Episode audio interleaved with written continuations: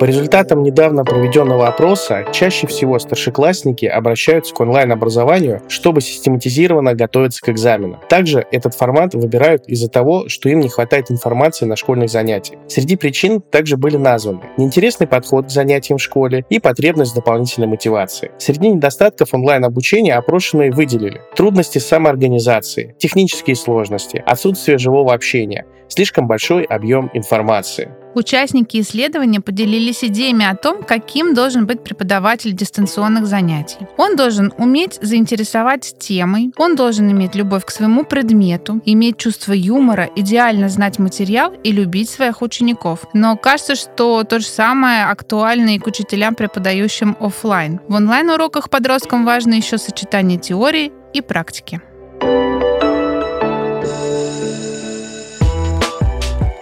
Здравствуйте! Вы слушаете подкаст о расписании на послезавтра, в котором мы, его ведущие, Александр Гулин, директор частной школы Снегири, и Маруся Миронова, главный редактор Forbes Education, пытаемся выяснить, кого, чему, как и где учить. В этом выпуске говорим о том, можно ли эффективно преподавать через экран. Я сегодня участвую в записи удаленно с помощью сервиса видеоконференции Сберджаз. А в студии со мной сегодня Татьяна Шалаурова, педагог дополнительного образования Московской школы номер 2120, автор онлайн-курсов для подготовки к ОГЭ и ЕГЭ по русскому языку. Здравствуйте, Татьяна. Здравствуйте.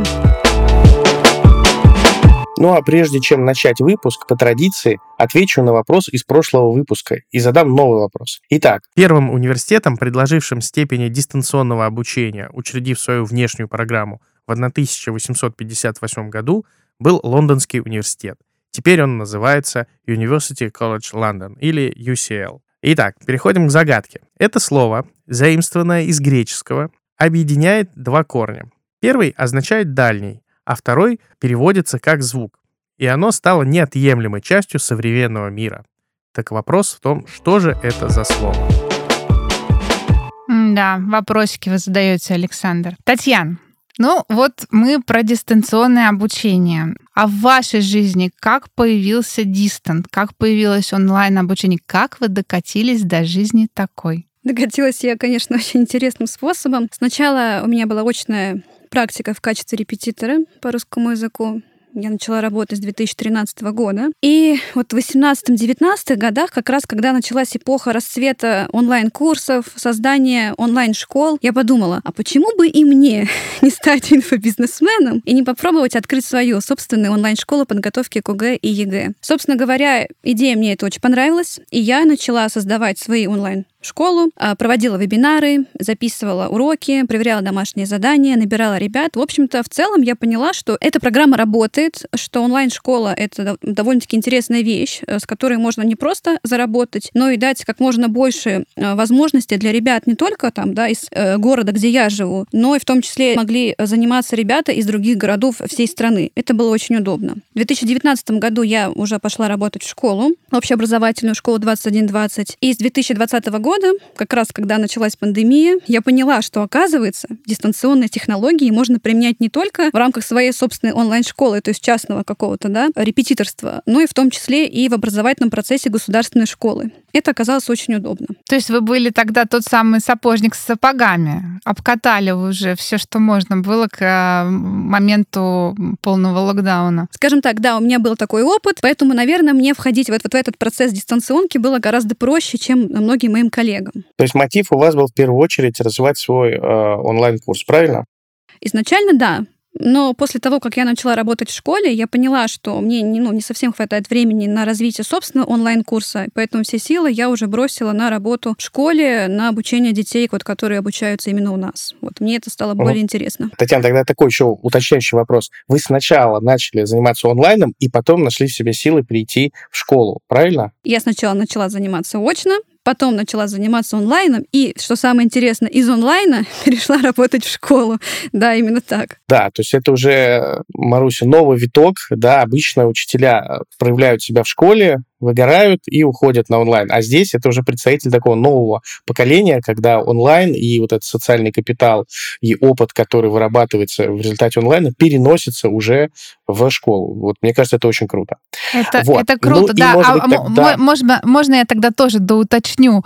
А вы сами занимались до того, как стали э, преподавать дистанционно, сами были ли по ту сторону экрана тем, кто принимает знания через экран? То есть у вас был такой опыт, и он вам понравился, поэтому вы решили тоже преподавать дистанционно? Да, конечно, я была в качестве ученика. Ну, уже я еще в это время сама училась в магистратуре. У нас было очное обучение в университете, но параллельно я проходила курсы онлайн. И я поняла, что, оказывается, это очень удобно, это безумно интересно, когда ты можешь, не выходя из дома, да, заниматься и получать знания. Собственно, это как раз и меня и, и, и вдохновило на то, чтобы создать онлайн-школу. Угу. Так, пазл сложился в этой части, да, Александр? Да, да, сложился, и это, правда, очень интересно. Сколько книг написал Сократ? Даем вам время чуть-чуть подумать. Ответ.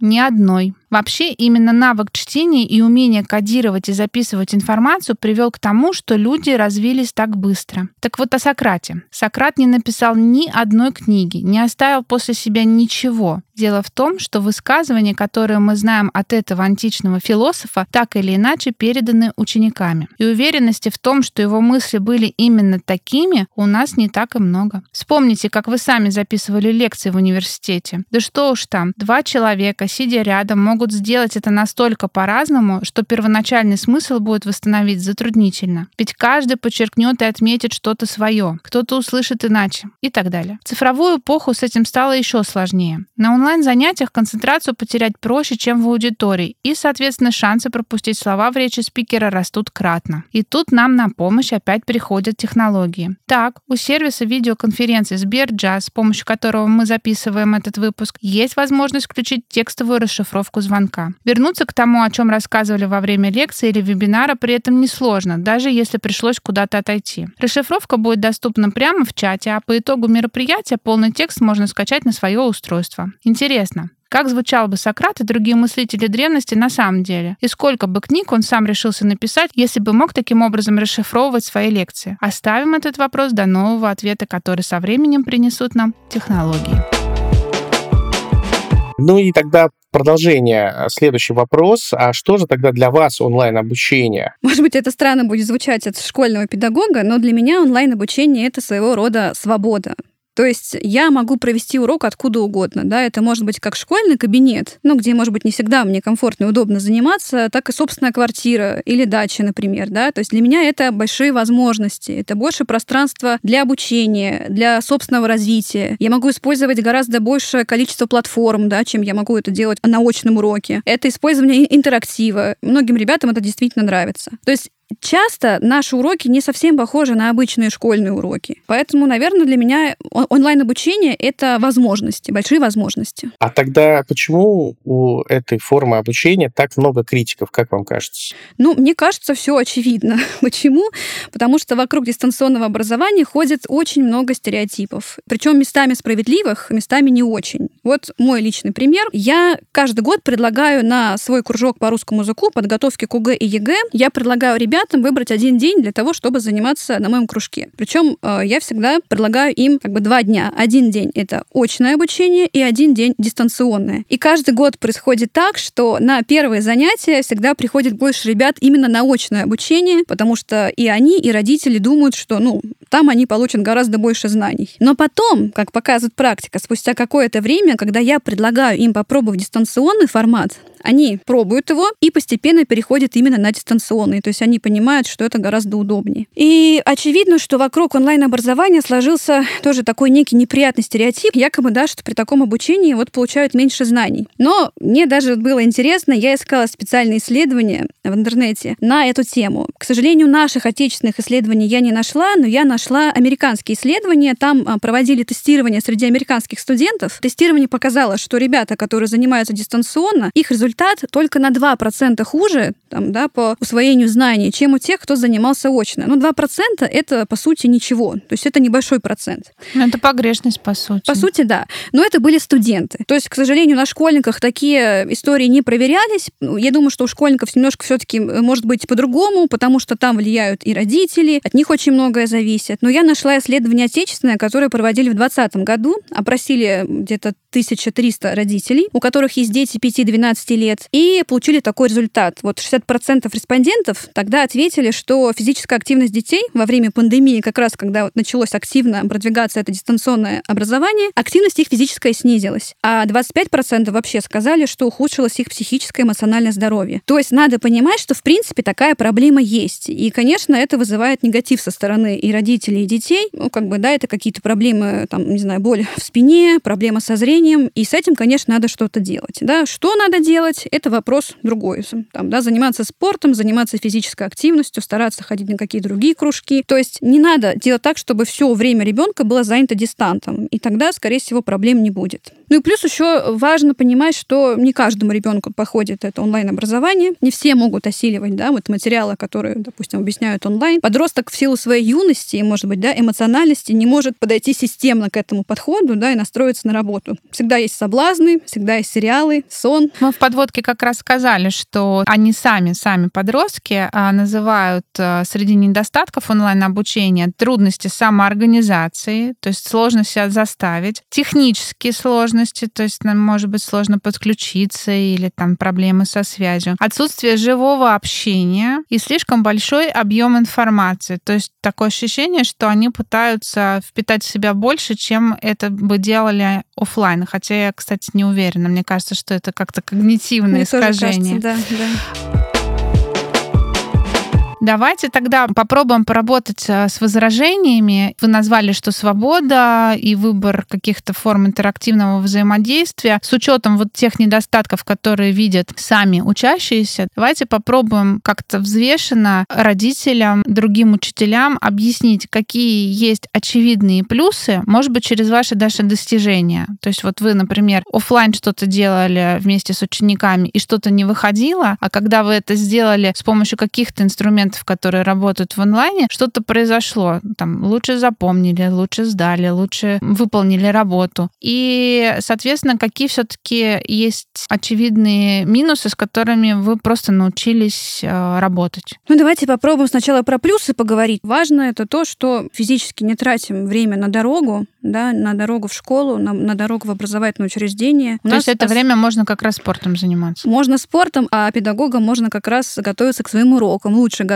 составлять презентации интересные, записывать видеоролики, продумывать материалы. Это очень важно, да. Соответственно, есть время на то, чтобы как-то распланировать свои дела. Я еще заметила такой интересный факт, что стеснительные ученики, они как раз в онлайне лучше себя раскрывают. То есть, если, допустим, в очном формате они боятся поднять руку, стесняются подойти что-то спросить, вот как раз в онлайне это происходит гораздо чаще, потому что есть чаты, и в чате можно написать лично педагогу, и никто вообще не узнает о том, что да, там из других ребят, что он кому-то пишет. И я часто вижу, что мне пишут ребята, я им также в личке отвечаю параллельно, да, что-то печатаю, они получают свой ответ, я получаю обратную связь, и это замечательно. То есть во время очного обучения такого нет. Ну, плюс, конечно же, это очень удобно удобное использование электронных досок. Да, мы можем все подчеркивать, писать, рисовать. Э, каждый ребенок может сам это попробовать сделать. Это безумно удобно, потому что, ну да, мы все работаем с Московской электронной школой, у нас у всех есть электронные доски, но, как правило, доступ к ним имеет учитель, да, и для того, чтобы ребенок попробовал себя, нужно вызвать его к доске. Здесь же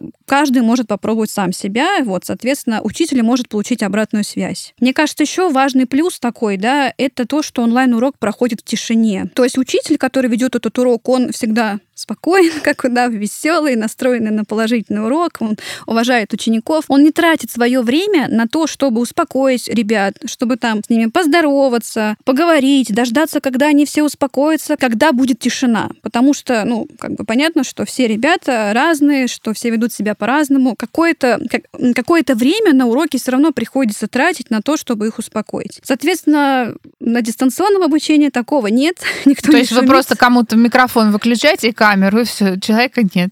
камеру, камеру, конечно, не выключаем, потому что, да, камера все-таки хотя бы как-то можно невербально отслеживать вообще, что происходит. э, Вот. Но микрофон, да, то есть никто никому мешать не будет, и, соответственно, мы не тратим как бы лишнее свое время, да, мы тратим время с пользой. И еще, как мне кажется, такой большой, э, большой плюс дистанционного обучения в том, что многие технологии как раз берут на себя рутинную неприятную работу для многих педагогов. Например, есть очень много сайтов, очень много платформ, где технологии сами проверяют домашние задания. То есть мне, как учителю, очень удобно, что я открываю, допустим, сайт, а мне там уже пишут все баллы ученика, все его ошибки. И моя задача, да, просто объяснить эти ошибки, да, разобрать их с учениками и пойти дальше. То есть мы экономим огромное количество времени. И, как мне кажется, еще в дистанции очень много, знаете, такого индивидуального подхода. Ну, по крайней мере, я пытаюсь, я, я делаю все возможное на своих уроках, чтобы этот индивидуальный подход был. Вот как раз время, которое я освобождаю от проверки домашнего задания, там какого-то теста, я как раз трачу на то, чтобы проверять сочинения индивидуально каждому ребенку. То есть я записываю голосовые сообщения, у нас есть чаты. Каждому я пишу лично сообщение, записываю голосовые сообщения. Это могут быть голосовые там на 5, на 10, иногда даже на 15 минут с разбором, допустим, целого сочинения. То есть я могу его прям разобрать, дать обратную связь, прокомментировать, дать баллы. То есть у ребенка создается ощущение, что он как будто бы занимается вот Индивидуально, индивидуально, да? Что это как будто бы такая работа с репетитором. Может быть, так не все работают, я не знаю, но, по крайней мере, я понимаю, что после такой работы у нас количество положительных оценок за сочинение, да, за изложение, оно увеличивается. То есть ребята действительно начинают лучше писать, они начинают чувствовать себя увереннее, да, потому что понимают, что они не одни, есть педагог, который действительно заинтересован, чтобы они хорошо писали. То есть это не гонка за оценками, это не гонка там за тем, чтобы дать какие-то классные результаты там в школе, да, чтобы школа похвалила. То есть это реально работа на личный результат. Наверное, так. Слушая вас, Татьяна, так складывается впечатление, как вот 3-4 года назад, когда все говорили про удаленку, да, и когда уже многие компании говорили, что после ковида они не будут возвращаться в очный формат, в офисы, да, и здесь у меня вопрос такой же по аналогии. Всем ли ученикам подходит дистант? Или, возможно, есть, э, и вы это как-то уже увидели, да, какие-то условия, которые, ну, невозможно это обучение переводить в онлайн с вашими учениками? Как вы думаете? Конечно же, не всем это подходит. Как по мне, вот дистанционное обучение подойдет более ответственному, прилежному, морально-эмоционально готовому ребенку, который отдает отчет в своих действиях. Ну, то есть эти дети, они изначально стремятся к знаниям. И их родители при этом, как мне кажется, не, не пускают все на самотек. Они как раз всегда интересуются обучением ребенка, они следят за ним, то есть им не все равно. Тоже расскажу О, такой фу. пример. У моих знакомых ребенок занимался математикой, он учился в обычной школе, участвовал в олимпиадах, и он понимал, что вот математика все для него. Они приняли решение перейти на дистанционный формат обучения, и когда перешли, мальчик полностью погрузился в математику. То есть он действительно стал выигрывать в олимпиадах, он действительно прокачал все свои знания в математике. Но вот другие предметы сошли на нет, потому что он вообще перестал обращать на них внимание, уделять им внимание и делать домашние задания. У него пошли плохие оценки. Как итог, э, родителям пришлось обратно вернуть ребенка в школу, то есть ему пришлось снова учиться очно. То есть они не ожидали, что вот такие неприятные сюрпризы принесет дистант. Они не были к этому готовы. Поэтому, как мне кажется, наверное, главный совет родителям да, перед уходом на дистанционку — это оценить способности ребенка к самостоятельности. Да? И все равно, даже если ребенок кажется максимально самостоятельным, все равно держать руку на пульсе. Вот хотя бы первое время, первый год обучения. Потому что, когда они только начинают учиться на дистанции, они не до конца пока понимают сам процесс. Да? То есть они это сравнивают с очным обучением, а тут все-таки какая-то глобальная разница есть. А вот уже через год они входят в этот процесс, они понимают, как все работает, они привыкают к этому ритму, начинают как-то заниматься самоорганизацией, саморегуляцией, у них появляется мотивация, и тогда будет проще. Но это, конечно же, еще раз я говорю, не всем подходит, к сожалению. Немножко провокативно продолжу историю. Вот вы очень много сказали, что если приходят мотивированные дети, если в этого ребенка вложились родители, да, а вот вклад учителя-то в чем?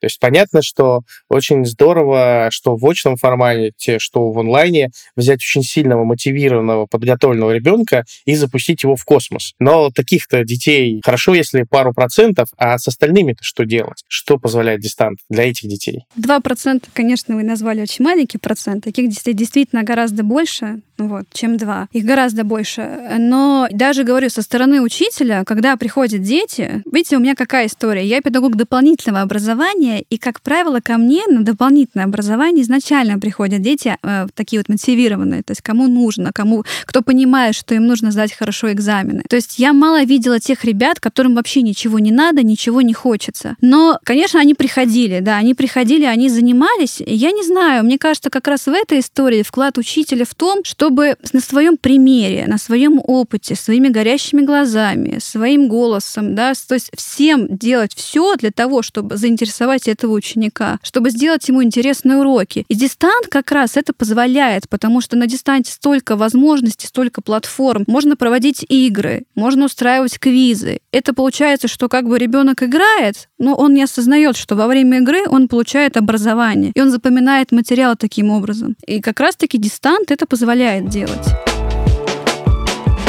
Очень многие специалисты и родители при обсуждении недостатков онлайна говорят про проблему удержания вовлеченности ребят. То есть им сложновато концентрироваться, и, соответственно, не, необходимо выстраивать уроки таким образом, чтобы они а, были сосредоточены на том, что делает, говорит э, учитель. Как вы решаете эту проблему вовлеченности? Если она вообще у вас, вот особенно мне интересно, когда мы говорим про курсы подготовки к ОГЭ и ЕГЭ, там объем большой, информация сложная, и, в принципе, вот держать внимание, мне кажется, это вот особый талант. Ну, и талант, и навык, наверное, да, и опыт, потому что, наверное, главное, что я делаю, да, я стараюсь делать все возможное, чтобы никто никак ни на что не отвлекался. То есть, в первую очередь, это белый задний размытый фон, да, то есть у меня сзади меня ничего нет, чтобы ничто не отвлекало ребят. Соответственно, мой компьютер, мой экран белый, без ярких картинок, чтобы их не рассматривать. Я проговариваю каждый свой шаг, что я делаю, для чего я делаю. То есть там, условно, я сейчас вам покажу вот это. Сейчас мы с вами будем делать это. В начале каждого урока мы всегда обозначаем, что мы делаем, для чего мы это делаем, что мы узнаем и как мы это будем применять. Потому что вот мне кажется, если ребенок понимает, как он эту тему будет применять в жизни, как она и где она ему пригодится, он сразу же будет более сконцентрирован на материале, он будет стараться запомнить, потому что он понимает, что это не просто прихоть учителя, да, не просто там школа составила программу, его заставляет это делать. Он понимает, что ему это нужно. А я стараюсь, чтобы ученики всегда были в диалоге со мной и не отвлекались. Ну, то есть как это происходит в начале.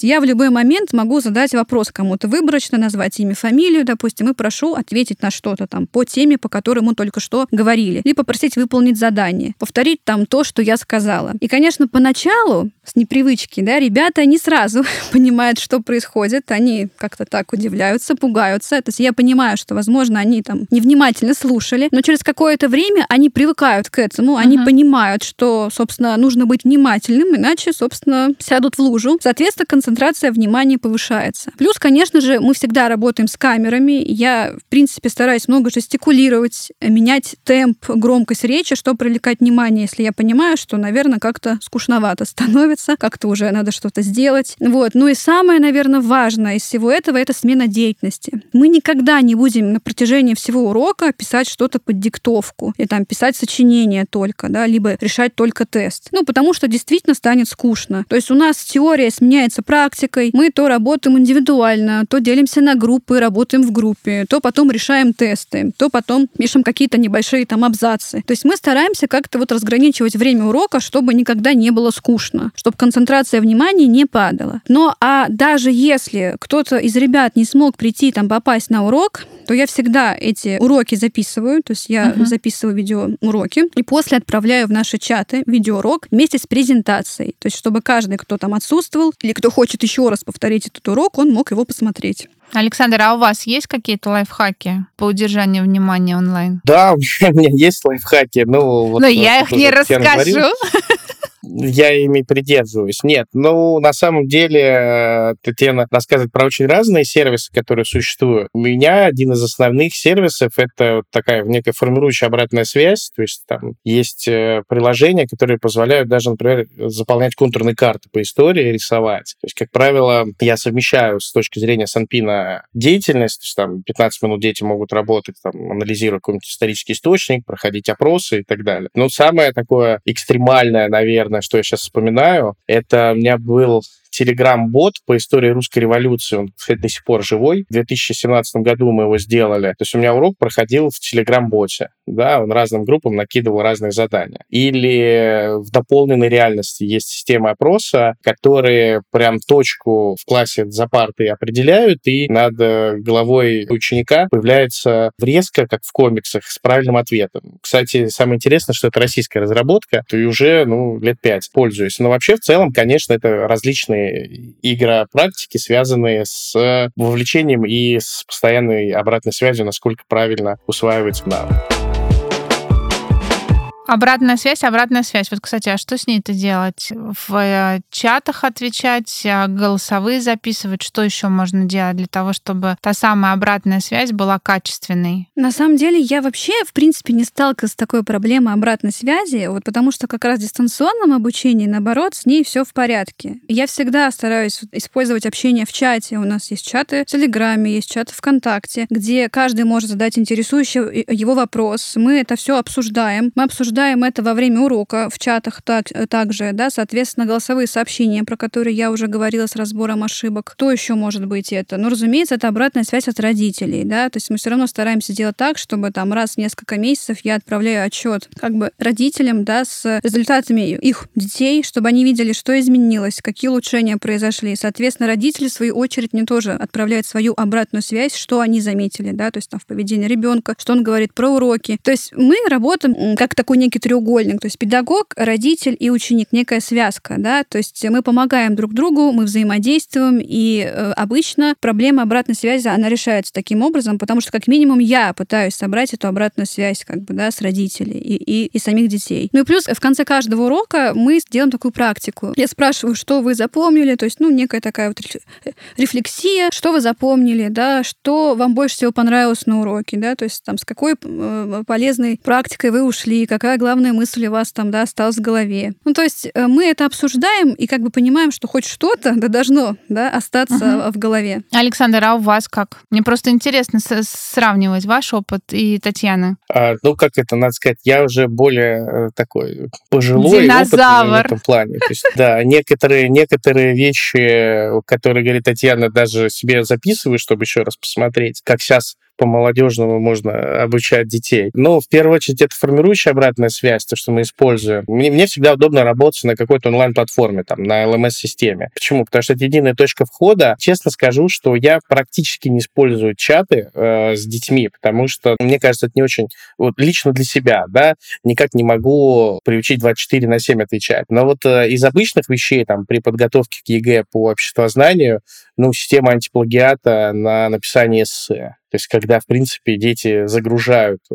эссе, и мне автоматически, ну, там, в два клика определяется, откуда какое цитирование идет, да. Вот из последнего, буквально на прошлой неделе, использовал чат российский в пятом классе для персонализации. Дети писали историческое сочинение, и у них всегда происходят сложности с формулированием темы. Поэтому я попросил чат накидать задания по первобытности в пятом классе. Их там, мне нужно было 12 тем, сделал специально 17, и я по электронному журналу каждому ребенку назначил свой номер индивидуальный, и этот ребенок писал отдельно ответ на вопрос. Мог бы я сам это сделать? Конечно, мог, но по времени это бы заняло меня чуть больше, чем вот просто раскидать э, так вот вопросы. Я тоже его использую в своей работе, и тоже, кстати, про антиплагиат, вы правильно заметили, антиплагиат — это классная штука, потому что много сочинений показывают, что ребята списали. Вот, соответственно, мы стараемся минимизировать это. Ну да, да, либо я еще иногда не э, то, что запрещал им списывать, когда я видел цитаты, да, если эта цитата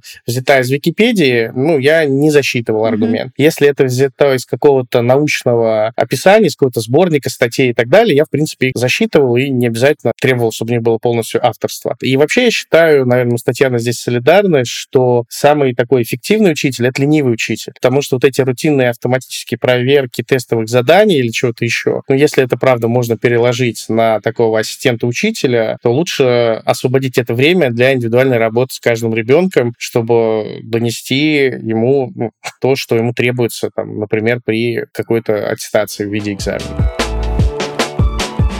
Слушаю я вас. Вот у меня в голове такой вопрос э, крутится к вам обоим, наверное, опять-таки как э, к людям, которые имеют опыт преподавания через экран детям. Опрос, который мы упоминали в подводке, говорит о том, что дети, когда говорят об учителе, о котором они мечтают, чтобы он им преподавал онлайн, должен уметь заинтересовать темой, любить свой предмет, иметь чувство юмора, идеально знать материал. Вот меня это очень удивило. Когда я готовилась к выпуску, как дети могут оценить, насколько идеально материал знает учитель? Ну, наверное, по уверенной речи. Да, да, да. И любить своих учеников. Это вот взгляд э, ребят.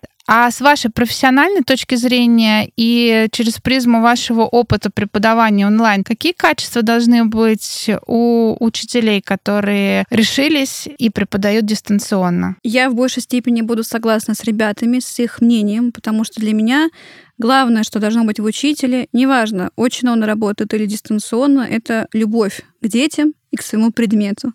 Без этого он далеко не уйдет, неважно, где он будет работать и какими способами. Вот. То есть это любовь к предмету. Уверенность в том, что он сможет найти ответы на любые вопросы ребят, даже если он чего-то не знает. Ну, не знать это нормально, да, то есть всегда можно проверить информацию, посмотреть, почитать источники, да, дать правильный ответ потом ребятам. То есть это учитель ищущий. Он должен быть всегда в поиске. Он должен всегда развиваться. Это не тот человек, который говорит, что вот, как все надоело, дистанционное вот это обучение, мы все идем в никуда и так далее. Нет, это человек, который всегда открыт к чему-то новому, всегда готов узнавать что-то. Он готов сам учиться. Потому что мне кажется, что как раз э, профессия учителя в том, чтобы не только обучать, но еще быть готовым всегда учиться, познавать мир, узнавать что-то новое. И быть открытым ко всему, соответственно, в первую очередь быть, быть открытым к детям, относиться к ним с душой, с любовью. Вот только так, наверное, он действительно станет их любимым учителем, которого они будут воспринимать, слушаться и с любовью, с радостью приходить на его уроки. Я бы добавил, что для меня скорее является характеристикой не то что негативной, заслуживающей внимания характеристика для меня является, если учитель в дистанции те же самые 45 минут э, тратит тратит на объяснение той же самой темы. Дистант, он очень сильно сжимает это время для подготовки. И, в принципе, если урок, который в очном формате прошел бы за 45 минут, учитель в дистанте проводит за 45, это значит, что он неправильно выстроил систему дистанта, потому что там не нужно ничего писать на доске, есть слайды, есть какие-то дополнительные материалы, которые дети могут поработать самостоятельно. Это, наверное, первое. И второе, вот я сейчас вспоминаю про такую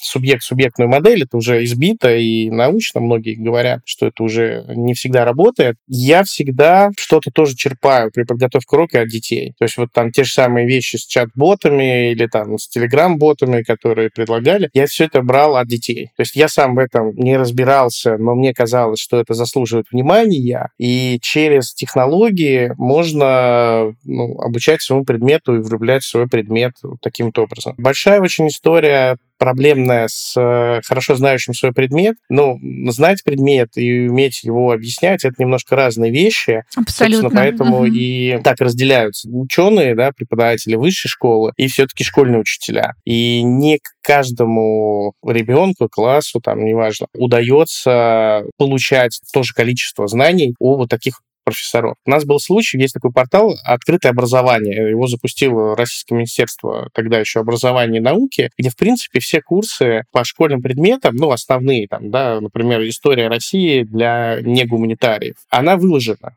И у нас был такой эксперимент с десятиклассниками, где мы пытались сократить э, очные занятия по истории, чтобы они проходили онлайн у преподавателей, по-моему, СПБ БГУ, да, по истфаку. Ну, честно сказать, не очень получалось, потому что ребенок в 16 лет и студент первокурсник, те же самые 18-19, это все-таки уже разные люди, и очень выверенный, хороший курс лекций по истории России, ну, не сформирует у старшеклассников какой-то исторический контекст, который необходим именно в школе. То есть все-таки задача у школы и задача у вуза, они отличаются. Поэтому хорошие знания еще не гарантируют, что эти знания будут масштабироваться тем школьникам, которые приходят к вам на урок. Конечно, можно материал так объяснять сложно, что дети вообще потом не захотят этот предмет изучать никогда и будут испытывать неприятности и отвращение к предмету. Только из-за того, что очень сложно объяснять материал. У меня такие ребята были, то есть они приходили. Хотя при этом в предмете они, вот когда начинали заниматься, они прекрасно себя чувствовали и оказывалось, что они вообще там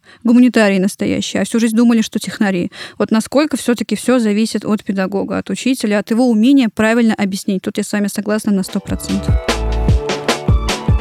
продолжим. Прям интересно у нас дискуссия получается. Вот вы оба широко мыслящие люди, открытые всему новому. Один идея берет у детей, другая сама ворвалась в онлайн и готовит стобальников. Вот приходит учитель, любит свой предмет, умеет его объяснять, но к дистанту относится не очень. То есть вот э, резко окунулись во время ковида, вот сдали там компьютер, сказали, нажимай вот эти три клавиши, дети пришли в пижам, программах один раз, второй раз э, невозможно а, никаким образом контролировать, что происходит по ту сторону экрана у учеников. То есть у себя-то можно, наверное, все это настроить с трудом. И вот у этих людей, а, ну, мне кажется, сформировалась аллергическая реакция на онлайн-обучение. Просто они его, наверное, попробовали не вовремя, а, попробовали не так, и как бы, если говорить с точки зрения педприкорма у детей, да, что-то пошло не так, сразу дали большую ложку, большую банку, и получилось не очень. Как исправлять ситуацию эту с вашей точки зрения? Как объяснить, чем вы занимаетесь, и почему это все-таки хорошо, и где найти вот этот баланс между офлайном и онлайном? Потому что кажется, что все-таки нельзя чем-то одним заниматься сейчас, да, в наше время. То есть это всегда какой-то должен быть правильный микс одного и другого. Я бы так не говорила, вот прям конкретно, что только микс, что только совмещать офлайн и онлайн. Мне все-таки кажется, сейчас в наше время есть у каждого педагога, у каждого ученика право выбора. Но вот если человек, как мне кажется, совсем не воспринимает онлайн, дистант, но совсем ему не нравится, но ему тяжело, да, ну, не хочется ему этим заниматься, может быть, действительно пока не стоит, да, то есть, может быть, пока вести уроки очно. Понятно, что сейчас с каждым годом, да, мы все должны потихонечку привыкать к тому, что онлайн прочно вписался, да, там, в нашу жизнь. Но в таком случае хорошо, можно смотреть на опыты коллег, можно консультироваться у них, да, то есть можно смотреть, как ведут другие. То есть для этого нужно время человека человеку, да, потому что ему нужно время, чтобы он принял это, чтобы он осознал, да, что как бы в принципе, здесь ничего страшного нет, да, здесь очень много чего хорошего. Но время нужно. Понятно, что в 2020 году всех вот так вот резко окунули, действительно, вы правильно это отметили, и мало кто понимал, что вообще происходит и что нужно делать. Но для этого нужны, наверное, какие-то обучения, да, чтобы вот педагоги, да, массово приходили, смотрели, чтобы им объясняли, как работают те или иные платформы, что с ними можно делать, как классно можно подавать урок. То есть и тогда они, когда уже на примере других увидят, как здорово все можно организовать, организовать, тогда они, возможно, захотят. Но это не точно. На самом деле э, такая проблема была не только в образовании, хотя образование это достаточно консервативная часть да, социального блока общества. Э, есть понятие digital body. Да, его взяли из крупных IT-компаний, когда топ-менеджеры — это люди 50+, ну, в нашем случае это опытные учителя, которые себя, в общем, хорошо зарекомендовали, остались в профессии, и таких сейчас, ну, большинство, да, такого опытного возраста. Ну и как раз, э, когда приходят э, молодые, у которых как раз к нашему первому выпуску, да, конфликт поколений, uh-huh. вот, и вот этот цифровой друг, да, Digital Buddy, это как раз возможность э, снять вот эти противоречия, когда за счет применения новых инструментов опытные учителя тут же видят с точки зрения методики, что они могут изменить в своем уроке. Не надо думать, что они все такие профдеформированные и зажатые в своих каких-то там планах-конспектах там из 80-х годов. Все на самом деле не так. Вот. Просто консерватизм учителя, он заключается в том, что если что-то работало и дало какой-то образовательный эффект, лучше это не менять. Менять надо только в том случае, случае, если мы видим, что дети не усваивают, времени не хватает и так далее. Поэтому здесь не все так пессимистично, просто мы больше концентрируемся в том числе в социальных сетях, да, в публичном поле, на каких-то минусах, того или иного дистанционного, вообще форма ну, вообще, обучения, да. дистанционно это uh-huh. будет или очный, а по факту просто, в том числе и через наш подкаст, мы рассказываем, что есть совершенно другие примеры, которые трансформируют методику обучения в школе. Вот, то есть ну, я не вижу здесь какого-то большого, там, большой угрозы, да, большого противоречия, просто нам нужно больше таких ярких, хороших, эффективных примеров, не про процессы, а про результативность. И потихонечку этот эффект будет усиливаться, и онлайн будет развиваться. Ну, кстати, вот как раз давайте подумаем, в какую сторону он будет развиваться. То есть вот как вы видите онлайн-обучение в школах? Ну, давайте через 5 лет и через 10 лет. Каким оно будет? Или его не будет? Мы все вернемся за парты и будем наслаждаться общением в классах. Я уверена точно, что оно будет светлым и счастливым. вот, я уверена, что, скорее всего, уже к обучению будет, подключаться искусственный интеллект, хотя он и сейчас подключается активно, но просто не все учителя об этом знают, не все его применяют, не все дети об этом да, тоже знают. То есть процесс будет с ним, он будет, наверное, еще более индивидуальный, чем даже сейчас. А еще проще будет использовать проверку домашних заданий. Будет появляться какая-то улучшенная обратная связь с учениками в режиме реального времени. Наверняка будет использована виртуальная реальность. То есть сейчас для нас очки виртуальной реальности это пока что-то такое вроде близкое, но вроде далекое. Наверное, лет через 10, а может быть и раньше, это все будет применяться и в образовании. То есть будут аватары учиться, как вот подкаст вышел недавно с аватарами э, ведущего и знаменитого гостя, так и будет аватары в классе и аватар-учитель? Ну, то, что каждый сможет себе выбрать аватар, да, и настроение, и все-все-все, и свою картинку, это, это факт. Но дети, я думаю, все-таки останутся. И учитель тоже. Интересно. Мне кажется, что мы все-таки когда-нибудь вернемся в первобытное общество. Раз все смоет, и мы э, к временам Сократа вернемся и будем из уст в уста передавать былины и байки. Ладно, это была шутка. Минутка пессимизма. Да. Но, во-первых, мне кажется, что уже очень многие вещи ну, находятся на таком переднем фронтире, да, вот я, я сейчас вспомнил, в дополненной реальности, в виртуальной реальности есть уже лаборатории, которые позволяют погружаться, там, например, э, замеряют не ускорение свободного падения на Земле, а надо определить, на какой вы планете, и вы должны сначала провести этот эксперимент, потом посмотреть, с какой скоростью там падает э, это тело, и соотнести его там с уровнем гравитации. Причем лет пять назад в Москве такие делали уже там тесты. Но мне кажется, это все инструменты, да, и все-таки жду, что... Что мы видим сейчас? Мы сейчас видим, что микрокурсы имеют место не для школьников. Возможно, по каким-то э, навыкам для школьников тоже будут такие работающие онлайн-курсы, например, ораторского мастерства или презентации, или выступления, ага. или проектной Гибкие навыки, то, которые, да? Ну, какие-то, да, какие-то такие непредметные истории. Сейчас очень много олимпиадного движения ушло в онлайн, чтобы вот эти самородки, которые всегда есть и в очень сложных условиях, там, сельских и так далее, отдаленных каких-то регионов России, которые могут за счет вот этого онлайна действительно заниматься и конкурировать на этом рынке да, образовательном, таком высоких достижений, назовем это так. Вот. Но я все-таки так по-левацки скажу, что, наверное, онлайн в ближайшие 5-10 лет будут уходить более массовые какие-то элементы образования, более востребованное, более качественное, более дорогое, все равно так или иначе дорогое с точки зрения выхлопа, да, который получает ученик, они будут так или иначе концентрироваться на очной форме. То есть от э, массового к прототипу. То есть э, офлайн обучение станет э, своего рода чем-то престижным и элитарным. Да, да, но у онлайна будет своя ниша, которая вот там с гибкими навыками, с какими-то там компетенциями 21 века и так далее будет тоже вполне спокойно работать, развиваться, и как раз появятся другие способы сбора обратной связи, более глубокая, это да, и прогностическая педагогика с цифровыми двойниками, в том числе вместе с искусственным интеллектом, о котором Татьяна говорит. Но я думаю, опять же, мы все время говорим про процесс. Да? Мне кажется, что процесс, он автоматизируется, точно так же, как раньше мы писали чернилами, потом мы писали шариковой ручкой, потом мы научились печатать на принтере. Ну, теперь это будет э, литься этими цифровыми следами куда-то еще. Но принципиально я все жду, когда произойдет этот скачок перехода количественных изменений в качественные. И мы застанем с вами именно появление педагогики 21 века, которая пока еще только-только зарождается.